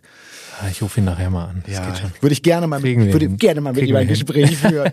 hey, lass uns mal äh, über dieses andere, über diesen anderen sehr, sehr abgefahrenen Musiker sprechen, mit dem Mhm. du spielst, nämlich besagten Moses Yofi. Ja. Ähm, ihr, also das, das Trio heißt Moses Yofi Trio, aber Es so ist ein festes Trio. es ist genau. ein festes Trio und ihr seid auch eine Band. Ja. Also ihr spielt nicht für Moses, sondern ihr Nee, drei spielt nee, zusammen. Und in der alte, gute alte Jazz-Tradition ist das Trio nach dem Pianisten benannt. ja. Ähm, Das hat sich einfach so ergeben. Es gab den Namen und dann haben wir so kleinere Konzerte gespielt und dann haben wir es einfach so gelassen, weil es auch cool klingt und für uns alle cool ist. Aber wir sind ein festes, ein festes Trio. Und was für eins, alter Schwede. Also alle drei. Äh, ich habe mir jetzt konkret äh, nochmal ein paar Sachen von Moses auch angeguckt. Es Mm. gibt, äh, also nur, Leute, guckt ihr das an, wirklich. Also es gibt, es gibt zum Beispiel, ich habe ein Video gefunden, das ist total abgefahren. Das zeigt ihn, ich weiß nicht, ob du das kennst, aber man findet es auf YouTube tatsächlich. Mit Chick. Genau. Ja. Da sieht man ihn so mit zwölf oder so. Ja, ja. Da ist er bei einem Kon mit seinen Eltern bei einem Konzert von Chick Corea und, ähm, Und Bo- Bobby McFerrin. Bobby McFerrin. Genau. Und die laden, sagen irgendwann, hier hat jemand von euch aus dem Publikum Bock, mit uns zu improvisieren. Mhm. Und er macht einfach den längsten Arm, wird gepickt Mhm. und geht dann aufs, äh, geht auf die Bühne und spielt kurz mit Chick Corea zusammen Klavier und liefert so ab. Ja. Also alle, sind, er kriegt ständig, man hört das Klavier ständig nicht, weil das Publikum so ausrastet. Ja. Chick Corea guckt die ganze Zeit auch rüber und sagt, hey, wow. Und äh, äh, Wahnsinn, da ist er zwölf. Mhm. Ähm, er hat mit 14, 15 schon äh, äh, Konzerte, also wirklich äh, äh, abendfüllende Konzerte in seiner Heimat gegeben und äh, ja, ist eben jetzt einer von den drei Leuten, die bei euch so untierische äh, äh, Mucke machen. Lass mal ein bisschen, äh, erzähl mal ein bisschen von dem Trio, lass mal ein bisschen Werbung machen. Ich finde die Mucke so gut und die ist ja auch wirklich, also ihr, ihr spielt da hochkomplexe, sehr groovige, aber hochkomplexe Mucke, die irgendwie auch wirklich viele Leute hören wollen, habe ich den Eindruck. Also ähm, für, dafür, dass es musikalisch so anspruchsvolle Mucke ist, haben wirklich viele Leute Bock da drauf. Und wir sind ja schon auch immer noch am Anfang, muss man schon sagen. Wie lange gibt's euch so? Auch ähnlicher Zeitraum. Als ich nach Berlin gekommen bin, hatte Roman, der Bassist, ähm, wir hatten immer ab und zu geschrieben, der hat tatsächlich auch mal in Mannheim studiert, nicht an der Poppe, an der, an der Jazzhochschule. Und dann, als ich in Berlin war, meinte er, lass doch einfach mal spielen mit Moses. Und dann haben wir uns zu dritt getroffen und ähm, haben gespielt. Und dann kam Corona und dadurch konnte man eh keine Konzerte spielen. Dann gab es immer so einen Mittwoch und Donnerstag oder so, wo, dass wir uns praktisch einmal die Woche getroffen haben und äh, Sachen ausgecheckt haben. Und dadurch ist es dann immer so ein bisschen gewachsen und haben dann die erste Show äh, 2021, nee, 20, Ende 2020 gespielt, genau. Und ja, ich bin unglaublich dankbar, dass ich die zwei kennengelernt habe, weil, wie gesagt, das ist ein eigenes Projekt und da spiele ich so, wie ich spiele, mit der, mit der eigenen Emotion und wir haben uns irgendwie gefunden und freue mich mega, mit denen jetzt auf Tour zu gehen, auch im November und Dezember. Ich Oh weiß nicht, yeah. wann die Folge rauskommt, aber die kommt Ende, also die kommt sehr bald. Wir nehmen sehr Zeit äh, Ah. auf. Also Ja. die, die kommt jetzt Ende diesen Monats. Äh, Leute, äh, wir sind gerade Mitte September, Ende September hört ihr das jetzt gerade, also noch Zeit, Tickets zu kaufen. Genau. Wo seid ihr unterwegs? ähm, eine kleine Europatour, aber die Deutschland-Dates sind äh, München, Hamburg, Berlin, Frankfurt, glaube ich. Genau. Natürlich. Ja. Äh, ja, fantastisch. Ich komme. Äh, Ja. Leute, ihr kauft euch Tickets, es lohnt sich total. Und ich ehrlich gesagt glaube ich tatsächlich auch, dass sie schnell weg sind. Also Na, hoffen wir mal. ja, ich würde jetzt einfach mal davon ausgehen. Ja. Ähm, aber was ist es denn eigentlich? Warum, also warum, es ist ja wirklich so. Das wollen wirklich viele Leute hören. Mhm. Also auch Leute, wo man jetzt nicht denkt, das sind jetzt die typischen Jazz-Nerds. Mhm. Warum? Was denkst du? Das ist eine gute Frage, was weiß nicht, gute Musik ist. Ah, natürlich. Nee, also auch die letzte, wir haben letztes Jahr auch eine Tour gespielt, die wir komplett selbst organisiert haben, noch ohne Booking-Agentur, noch ohne Management. Äh, sehr viel Arbeit und da kam auch, ich meine, wir haben ja nur auf Instagram Werbung gemacht. Oder, nee, es war eigentlich basically nur Instagram. Und da, die Clubs waren auch immer voll, es war unglaublich. Und dann haben wir das Abschlusskonzert in Berlin gehabt, im Gretchen, das war auch ausverkauft, das war wirklich ein sehr besonderer Abend. Naja, Ich, ist eine gute Frage. Warum? Äh, ich weiß es nicht. Es ist einfach gute Musik Ja. wahrscheinlich. Nee, es ist aber tatsächlich so, dass ich äh, zum Beispiel feststelle, ich glaube, ich verrate kein Geheimnis, äh, wenn ich äh, sage, dass äh, du zum Beispiel, äh, wenn du auf einer Dra also du spielst demnächst auf einer Drumshow in Frankreich. Und äh, die von der Drumshow haben gesagt, das ist total toll, dass, dass Noah kommt. Hat er nicht Bock, seine Band mitzubringen? Die finden wir so toll. Also die explizit auch sagen, ey, wir finden eure Mucke so mega, kommt doch alle. Ich glaube, dass es neben der Komplexi Komplexität äh, Ein komplexes Wort. dann, ja, äh, dann doch irgendwie verständliche Musik ist, glaube ich, und dann doch irgendwie eine große Reichweite ähm, haben kann, so, weil anscheinend auch viele Leute verstehen und dann Lust haben zu kommen. uns Das zu ist, glaube ich, das kann wirklich, also ich habe mich gerade nämlich gefragt, was ich selber daran mag. Und vielleicht ist es das. Vielleicht ist es das, es ist ziemlich komplexe Musik, aber doch so geschmackvoll und dann doch noch so eingängig ist für einen Jazz, Ja. ein fieses Wort, aber Doch, irgendwie doch, doch, auf jeden Fall. so gespielt, dass man es einfach musikalisch gut wahrnehmen Vor allem, kann. dass es nicht komplex klingt. Genau. Ja. Ich habe mich, ich habe nämlich gerade darüber nachgedacht, dass also für mich war das äh, Instrumentalalbum 2022 Mhm. äh, war für mich äh, die Platte von Felix Band, Mhm. also von äh, Marriage Material, fand ich unfassbar gut Mhm. und habe mich da auch gefragt, wieso eigentlich. Und da ist es ganz ähnlich. Die spielen einfach sehr eingängige, trotz komplexer Songstrukturen und sehr Mhm. aufwendigem Spiel natürlich, aber ich spiele einfach sehr eingängige, eingängige Musik Mhm. und das ist bei euch äh, tatsächlich eigentlich auch so. Oft sehr groovy Ja. obwohl es dann so abgeht. Äh, ich habe gerade von Jazz-Nerds gesprochen und apropos Nerds, wir gehen mal ganz kurz in die Nerd-Ecke und ähm, liebe Zuhörenden, wenn ihr euch so überhaupt nicht fürs Schlagzeugspielen an sich interessiert, dann scrollt doch kurz oder wie sagt man, skippt doch kurz Skippt, weiter. skippt. Wir sprechen mal ganz kurz. Wir setzen uns jetzt in die andere Ecke Wir hier. setzen uns in die andere Ecke. So, warte, ja, genau. Ah, Vorsicht. Ah, ich jetzt, äh. jetzt hier, hier. Ist okay für dich, ja? Nicht zu eng? Nein, sehr gut. Also erstmal, ich habe äh, in der Recherche habe ich äh, ich habe ein Interview von Cosmo Klein gelesen, Ja, mit äh, der, auf dessen aktueller Platte Soul Fiction du auch spielst. genau, die ich in einem Camper eingespielt habe. Bei ich, das war ja so ein bisschen sein Konzept, dass man, dass alle Drummer, ähm, die auf der Platte spielen, in seinem Camper einspielen. Nein, wirklich? Doch. Und ich hab, mein Tag war irgendwann im Sommer. Es war unglaublich heiß. Irgendwie bei 40 Grad in dem Camper. Aber es war mega geil unter irgendeiner Brücke und ähm, klang auch geil, ja. Aber ja, wie gesagt, super anstrengend. Ich habe äh, mir, äh, also der Satz, den ich mir aus diesem Interview rausgeschrieben habe, Mhm. war, äh, ich, es ist auch leicht, also einmal nur zitiert, aber äh, also mit ein paar Einschränkungen, aber er sagt tatsächlich wortwörtlich in diesem Interview, ähm, nein, gar nicht wahr, er wird gefragt in dem Interview, so ist es. Der Interviewer fragt, so, du spielst es mit so musikalischen Schwergewichten wie Benny Greb und Noah Fürbringer zusammen und so weiter. Das heißt also, da bist du jetzt. Also du wirst in einem Atemzug mit Leuten wie Benny Greb genannt. Das ehrt mich auf jeden Fall sehr. Ich habe mich halt gefragt, was soll da noch kommen?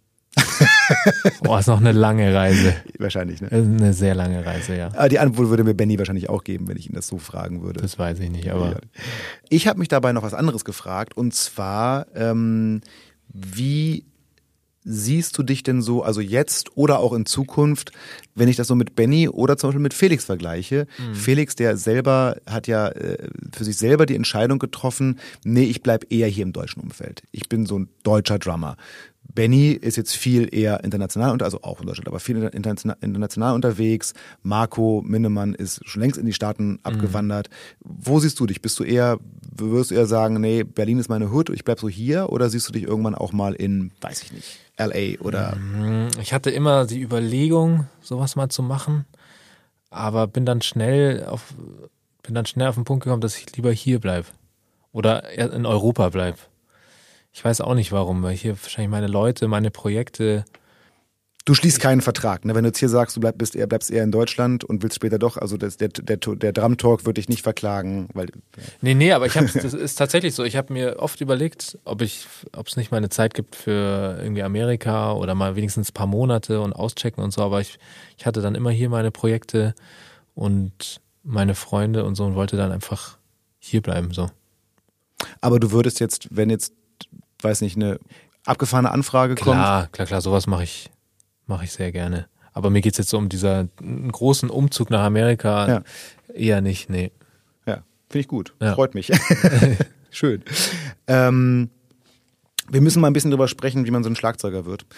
Weil, äh, also, du sagst von dir selbst, du bist jetzt nicht so ein äh, krasser Übefreak mit so Überroutinen und Übetagebuch und so, aber man spielt ja auch nicht wie du, ohne zu üben. Also Ja. du hast in deinem Leben schon zwei, dreimal den Stick bewegt.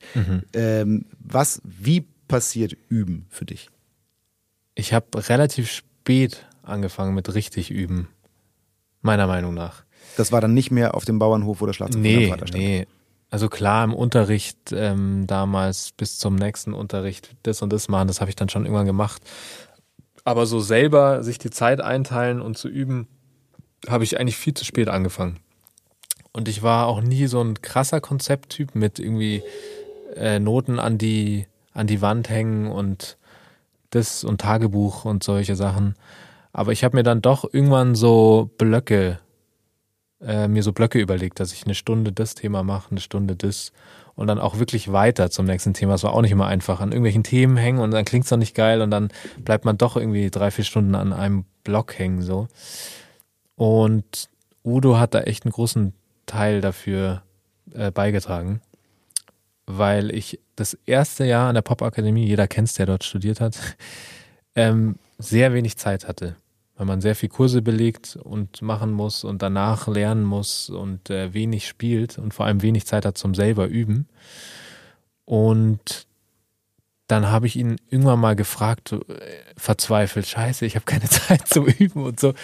Und da meinte er, ey, guck mal, du hast vor der Vorlesung eineinhalb Stunden Zeit, teile dir das so ein, dass du eine halbe Stunde ein Thema machst und das nach der Uni auch, sodass du drei Stunden hast. Und ich habe in der Zeit auf jeden Fall mehr gelernt oder besser geübt als in Zeiten, wo ich vier, fünf Stunden am Tag gespielt habe. Mhm. Oder noch mehr.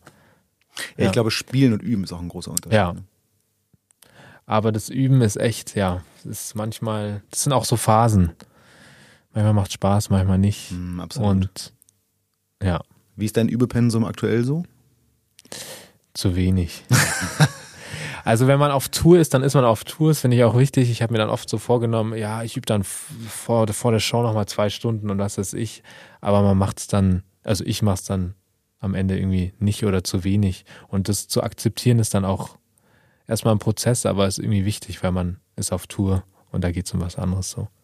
Und eine Show ist immer wichtiger als, als üben, finde ich. Auf jeden Fall. Und so in ruhigen Zeiten? Jetzt habe ich wieder ein bisschen Zeit bis zur Tour und dann nutze ich die Zeit, ja. Dann weiß ich, viermal die Woche, vier, fünf Stunden, sowas will ich eigentlich schon machen. Hm. Ja. Das ist ja schon mal ein Satz. Die Zeit hätte ich gern. Das klappt auch, natürlich auch nicht immer, ja, aber, natürlich, klar. aber ja, wir sind irgendwie alle auf der Reise mit dem Instrument und es ist noch eine lange Reise. Mhm. Ich habe die Befürchtung, sie hört nie so richtig auf. Ich glaube auch nicht. Das ist ja auch ganz schön. Stell dir mal vor. Stell dir mal vor, es gäbe diesen Punkt. Ah, fertig.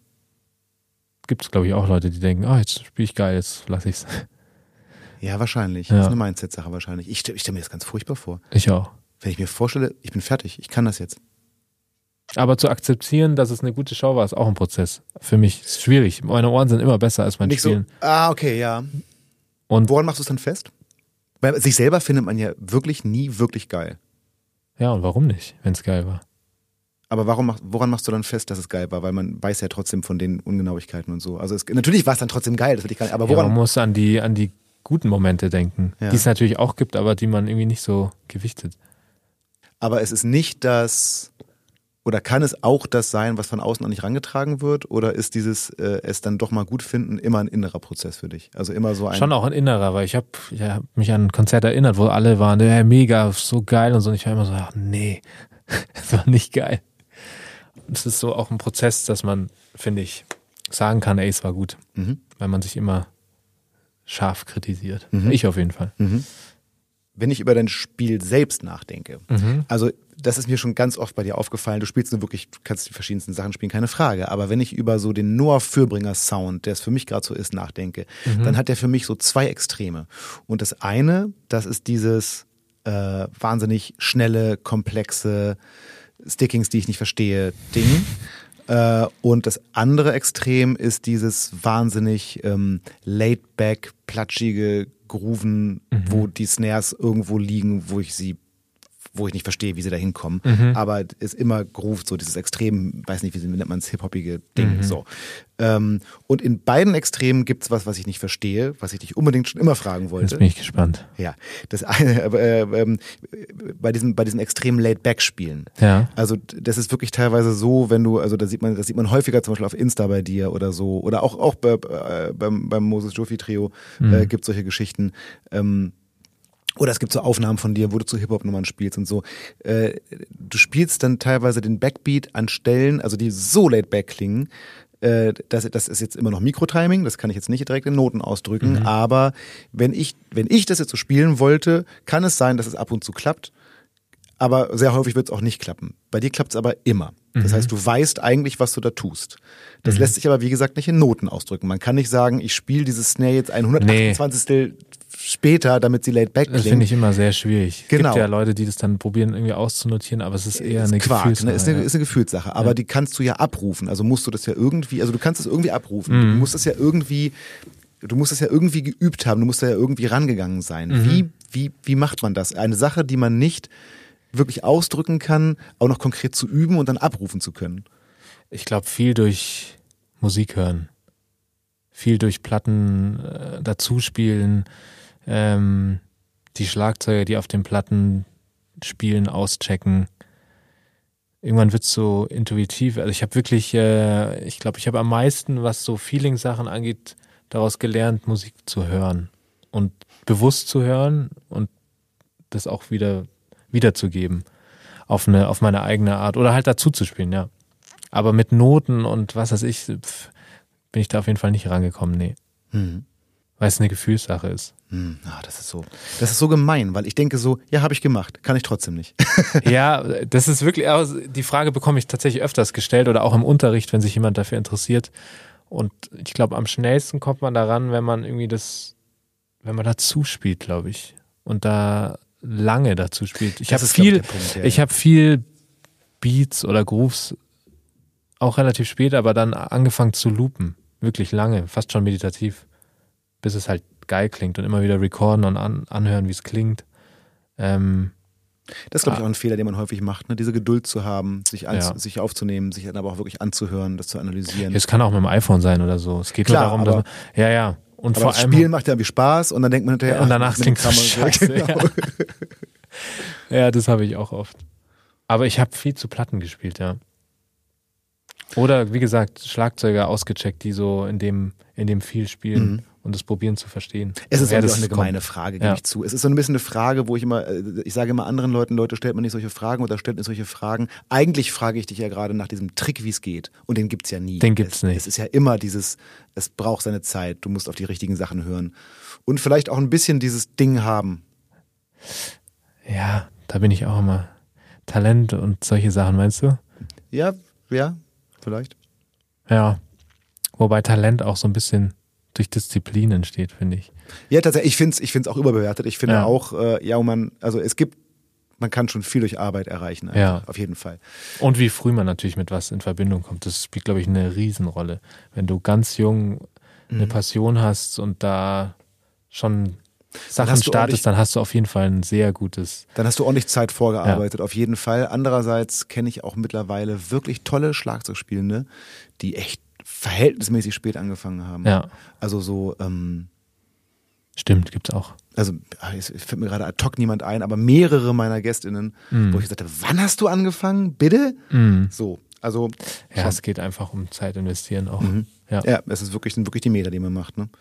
Ähm, aber das ist tatsächlich eine schwierige Frage, finde ich. Gerade da, also, weil ich finde, dieses komplexe Zeug. Das da kann man ich, ja. Klar, das ja. hat man, das muss man üben, völlig klar. Ja. Aber dieses Dung, ptsch, gedung, mhm. so ah, und es klappt immer. Es ist mhm. kein Glücksfall, mhm. so in deinem Fall zumindest. Mhm. Und ähm, das äh, ist mir wirklich ein Rätsel. Aber Checken ja, wir danach aus. Ja. Hier, hier stehen 1, 2, 3, 4, 8 Schlagzeuge. Sehr gut. Oh Gott. ähm, aber pass auf, dann lass mal ganz schnell äh, zu diesem anderen Extrem gehen, mhm. nämlich genau zu diesem komplexen Zeug. Ähm, natürlich, wenn man über dein komplexes Spiel nachdenkt, dann fällt mir fallen mir natürlich Nummern von Moses Joffie ein oder auch Lord of the Melting Panther oder ganz viel Kram, den du so spielst. Ich denke aber gerade konkret, also ich habe äh, über diese Frage nachgedacht, als ich mir ein Video angeguckt habe. Ähm, da spielst du, und ich glaube, es ist eine, eine ich weiß, es ist eine Popakademie-Sache, und zwar spielst du dann Duett mit dem Perkussionisten äh, Santino Scavelli. Ja. Das ist eine Popakademie-Geschichte, glaube ich. Die ja. findet man jetzt noch bei äh, den Kollegen von Art of Drumming. Und ähm, ihr spielt da zusammen also ich würde jetzt sagen, ziemlich viel auskomponiertes Zeug, mhm. weil ihr spielt für Synchron und so. Und das ganze mhm. Ding geht so sechs, sieben Minuten. Ja. Es ist wirklich lang. Und wirklich, also ihr spielt nicht. Viele Noten.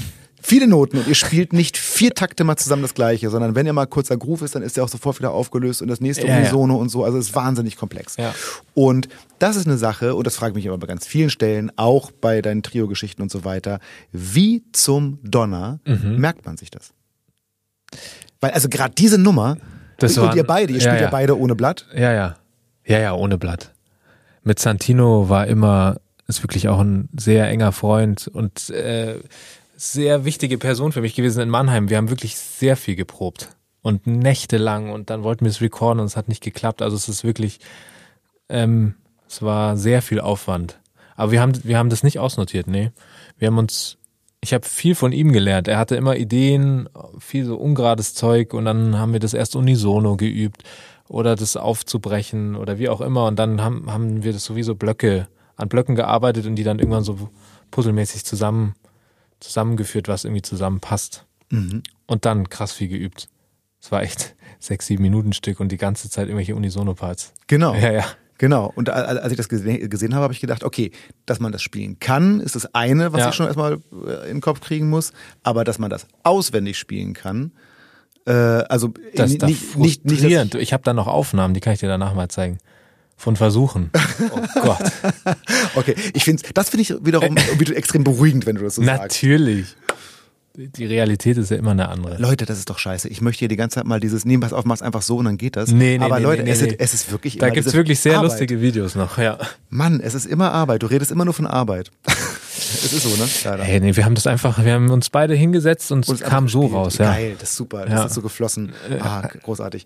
Nee, ähm, lass uns nochmal auf einen anderen Aspekt deiner Arbeit eingehen. Und zwar äh, gehe ich jetzt schon richtig äh, äh, in der Annahme, dass Social Media schon ein nicht unmaßgeblicher Aspekt deiner Arbeit ist.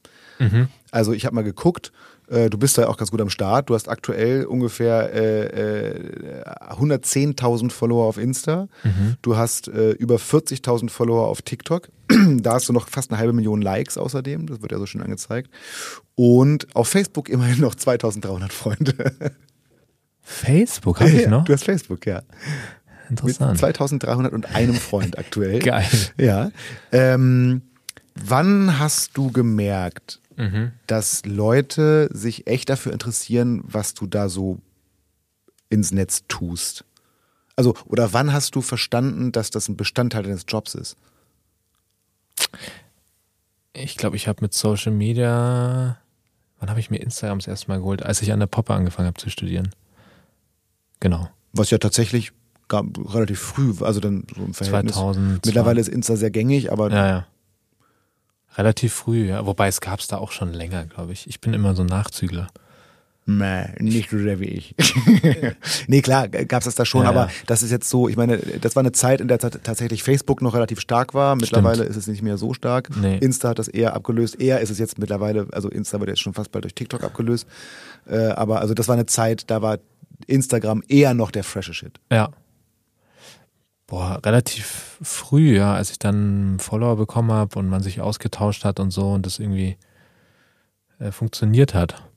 Ist das, ähm, also würdest du sagen, dass Social Media so, so ein Bestandteil deines Jobs als Musiker im Sinne von, na, ich brauche das sozusagen für mein Self-Marketing oder ist das ein eigener Bestandteil deiner Arbeit? Also so Instagrammer-mäßig, Ich, ich mein, so wie-. Ja, ja. Ich meine, so wie ich es nutze, nut, nutze ich es als Plattform. Ich habe schon immer so eine Hassliebe mit Social Media, weil man am Ende dann doch zu viel Zeit da verbringt, finde ich.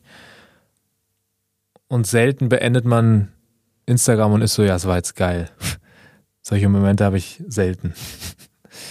Deswegen, ich probiere das echt irgendwie runterzuschrauben und wenn man was hat, dann postet man's. Und so war es bei mir. Immer wenn ich irgendwas hatte, oft auch einfach nur Handyaufnahmen.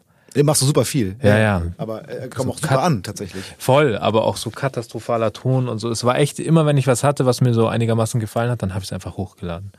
Und dann habe ich, ist das passiert, wie es jetzt ist, ja. Hm. Also die Leute mögen es auf jeden Fall. Was, was denkst du, ist wieder so eine gemeine Frage, Mhm. ne? Aber äh, also tatsächlich ist es jetzt, es liegt jetzt nicht an deiner an deinen Produktionen, weil Nee. also tatsächlich sind es ganz oft einfach Handyaufnahmen mit äh, mit Super äh, schlechter Content. zerstört, ja. zerstört, äh, äh, verzerrtem Schlagzeug und Ja. so, was aber teilweise auch ganz cool mal klingt. Ja. Ich meine, viele Leute hören halt Instagram nur übers Handy, muss man muss Natürlich, ja auch bewusst ich sein. auch super Ja, oft. ja. Ich scroll so und habe keine Kopfhörer und so auf. Da kann man auch schon sagen, ist der Ton ja fast egal, aber trotzdem merkt man ja, da hast Natürlich. du jetzt nicht auch nicht Ewigkeiten im Schnittprogramm gesessen, Nee. sondern du hast dein Handy hingestellt, hast geilen Shit gespielt und Mhm. den hochgeladen. Und ähm, was, was, was, was ist denn das, was die Leute so, also ist es nur dein Spiel oder ist es dein Gesamtding so? Also ich meine, du hast Ich ja glaub, schon, auch, du, hast, ja- schon- du hast ja schon eine Präsenz auf Ja. eine bestimmte. Ich glaube schon, dass es das Gesamtpaket ist. Auch die unterschiedlichen Projekte.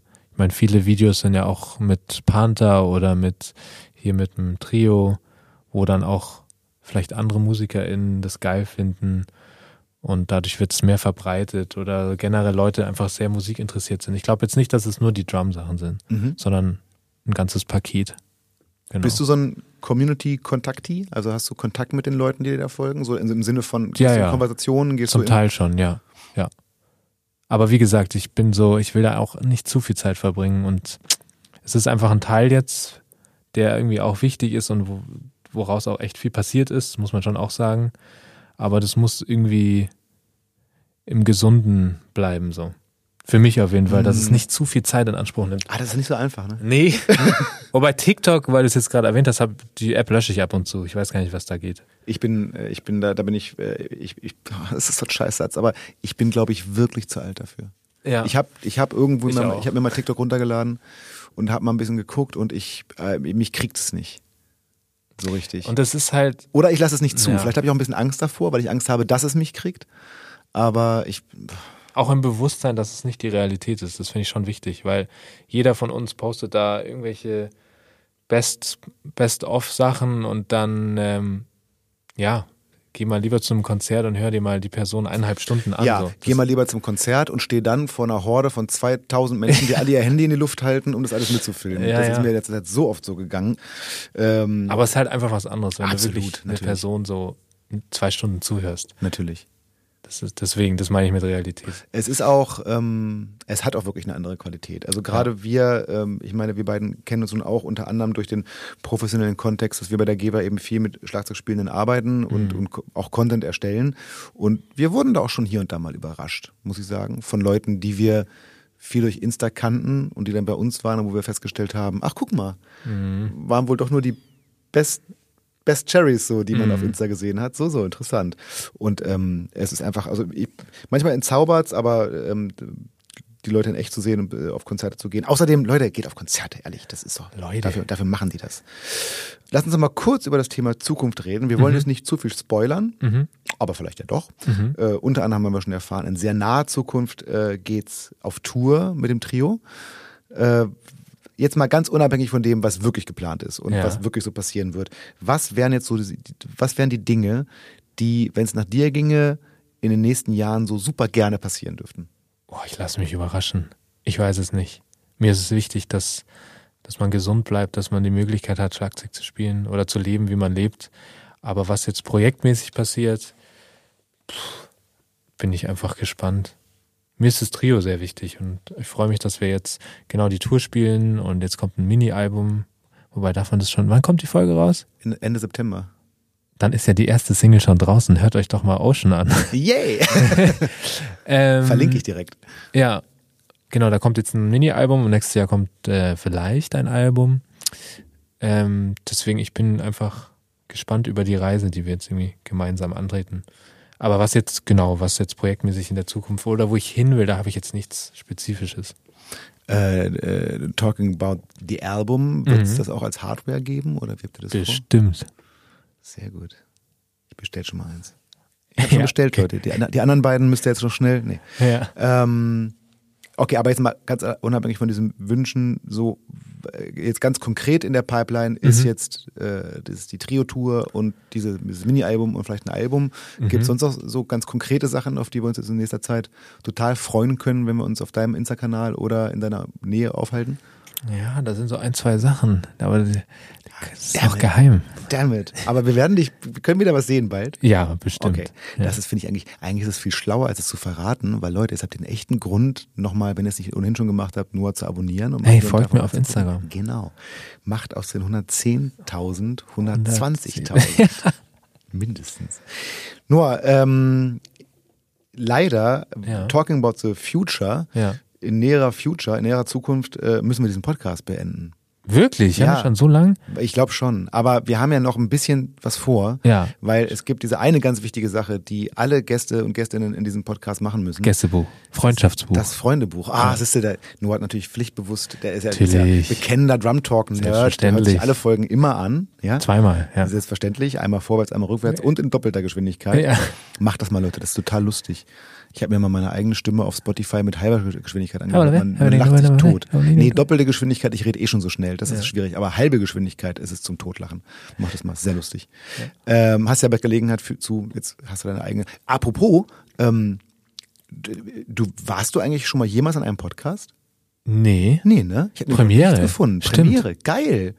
Interview gab's aber kein, nee, kein Nee, Podcast. Leute, wenn ihr irgendwann in 30 Jahren, ne, euren steht schon der sagt, Shampoos. ah, dieser, Shampoos. dieser große deutsche Schlagzeuger Noah Fümbringer und übrigens zum ersten Mal von dem gehört oder von ihn gehört habe ich in diesem Drum Talk Podcast. Props an dich, Ben. Ja, dann, in 30 Jahren. Jetzt, Nö, jetzt auch schon. Jetzt auch schon, okay, danke. Ähm, ja, lass uns das äh, Dramtalk Freundebuch ausfüllen. Für Ja. alle, die es nicht kennen, liebe Leute, alle erfahrenen HörerInnen, die können es kurz weiterskippen, aber ich erkläre es trotzdem kurz. Ein Freundebuch, das äh, ultimative Mittel eigentlich, um Menschen kennenzulernen und auch eine Art Ehre, denn mir ging es immer so, wenn ich in meiner Schulzeit ein Freundebuch bekommen habe zum Ausfüllen, das war immer eine ganz große Ehre. Oh, ich darf in das Freundebuch ich erinnere mich noch, ja. ja, ja. Wirklich, und es war auch immer sehr schade, wenn man wusste, also die haben zwar ein Freundebuch, aber ich habe es nicht be bekommen, das irgendwie nicht. Hm. Aber natürlich unsere Gäste, da ist es absolute Pflicht, dass die ins Drum Talk Freundebuch schreiben. Es ist original das Freundebuch eines damals, eines damals achtjährigen Mädchens. Ähm, das heißt, wir haben hier nichts geschönt und es werden die eisenharten Fragen gestellt, die eben äh, in so einem Freundebuch gestellt werden und mal gucken, wie sie beantwortet werden. Noah, bist du bereit? Ich bin bereit. Dann haben wir jetzt hier das Drum Talk Freundebuch mit Noah Fürbringer. Mein Name, Noah Fürbringer. mein Spitzname, Für. Oh, ich habe keinen Spitznamen. Hm, Fürbi. Oh Mann. Ernsthaft? Nee, doch, doch, doch. Ja, auf jeden Fall. Ja. Auf jeden Fall. Die halbe Welt nennt dich so. Äh, Haarfarbe. Ja, Gerade eben dunkelbraun. Färbst du? Manchmal, ja. Eigentlich stimmt, ich hatte dich schon mal mit sehr blonden Blond, Haaren ja. gesehen, ja. Aber das ist dann auch gefärbt. Nee, manchmal wachsen sie mir blond raus. Natürlich und manchmal je nach Stimmung. Oh, grün. ja. Okay. Äh, wir schreiben mal wechselhaft. Wechselhaft. Augenfarbe. Äh, Ich glaube grün-blau. Oh, ich bin so schlecht darin. Ja, ich glaube auch. Meine Lieblingsstadt. Ich habe keine Lieblingsstadt. Nein. Nee. Es kommt immer auf die Leute an. Also man kann sich ja zu Hause fühlen durch bestimmte Personen. Das ist auf eine gewisse Art eine unbefriedigende Antwort, aber auf eine gewisse Art auch eine sehr schöne Antwort, deswegen lasse ich sie zu. Lieblingsfach in der Schule? Musik. Natürlich. So ein Zweitlieblings Sport. Ah ja, okay. Ja, du, du machst viel Sport, ne? Boah, geht. Bisschen schleifen lassen, aber früher, ja. Ja. Was denn so? Ich habe ähm, sechs, sieben Jahre Handball gespielt. Im Verein. Ach, richtig, auch richtig im Verein? Ja, ja. Okay. 1860 München. Und sonst halt viel so Fitnesszeug gemacht. Mhm. Ja. Ach genau, ja, äh, kurze Side Story, ich glaube, die ist auch schon veröffentlicht. Äh, äh, genau, ich glaube, das, das gibt es tatsächlich äh, in, in einer Podcast-Folge, aber da erzählt Louis Ludwig, dass er, bevor er dich jemals in seinem Kurs gesehen hat, Im dich Gym gesehen ersten Mal hat. im Gym getroffen hat. Genau. Und du ihn dort angesprochen hast, Alter, ich bin demnächst bei dir im Kurs. Ja. Und er Äh, dann so, hey, mach mal erstmal 40 Liegestütze. So nämlich. ähm, dein Lieblingslehrer oder Lehrerin? Sabine Fieten. Grüße gehen nochmal raus. Lieblingsfarbe? Dunkelblau. Häufige Antwort tatsächlich. Finde ich aber auch schön. Lieblingstier? Hm, Panther. Sehr gut. Meine Hobbys. Schlagzeug spielen zählt nicht.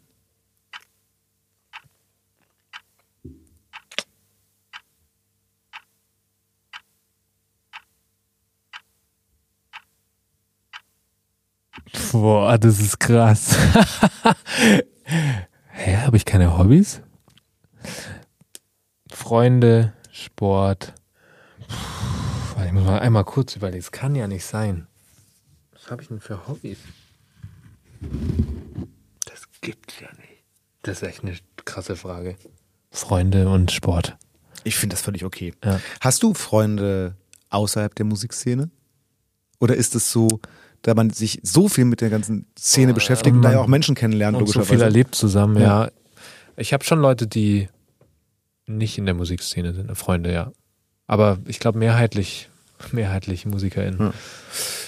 Was ja auch manchmal ganz nette Leute sind. Nicht alle, aber Mhm. ich esse am liebsten. Ohake. What?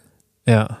Das ist ein Familiengericht. Nee, das gibt's auch so. Ich weiß gar nicht, wie das, wie das sonst heißt. Das ist Topfen Äh, Topfen mit ist Quark. Mehl, genau, Topfen mit Mehl und dann ein bisschen Salz. Dann machst du die zu so kleinen Würstchen und machst so kleine, mit dem Messer kleine Viereckchen.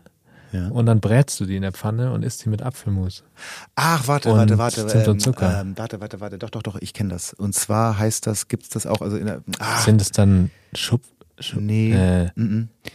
Äh, äh, das sind, äh, das gibt's nämlich auch im, im, im, im Das sind also kleine. in Sachsen gibt es das, glaube ich, auch. Wie heißt denn das mit so einem Donnerwetter? Das gibt's sonst nicht. Das ja, das, das, das, äh, doch. Ähm, ah, verdammt. Ah, es fällt mir nicht ein. Aber ich habe so eine grobe Idee. Mhm. Ah, verdammt, das ärgert mich ja gerade. kann man auch nicht immer essen, aber wenn man es macht, ist sehr lecker. Okay, sag nochmal, wer? Oh, Hacke? So nennen wir es ja.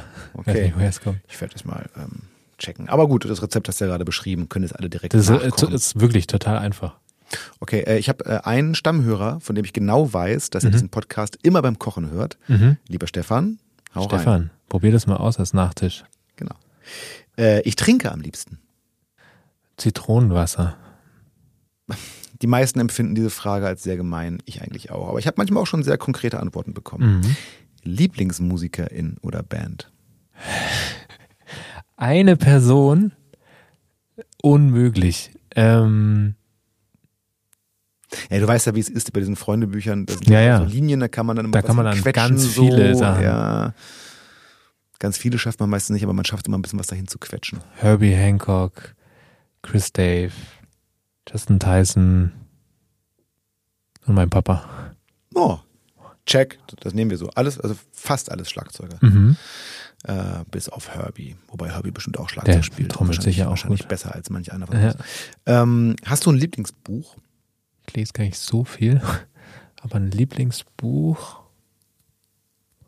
Lass mich mal kurz überlegen. Das ist abgefahren, ne? weil das ist halt wirklich eine Spalte, da muss ich sagen, sind die äh, Freundebücher der Kinder fast immer, da steht immer was. Also die Mhm. haben gerade immer irgendwas am Start. Ob es jetzt je nach Alter gerade irgendwie ähm, Peppa Pig ist oder dann später irgendwelche wirklich Romane oder so, aber da steht fast immer was. Und bei den Erwachsenen wird es oft deutlich weniger. Wie heißt das nochmal?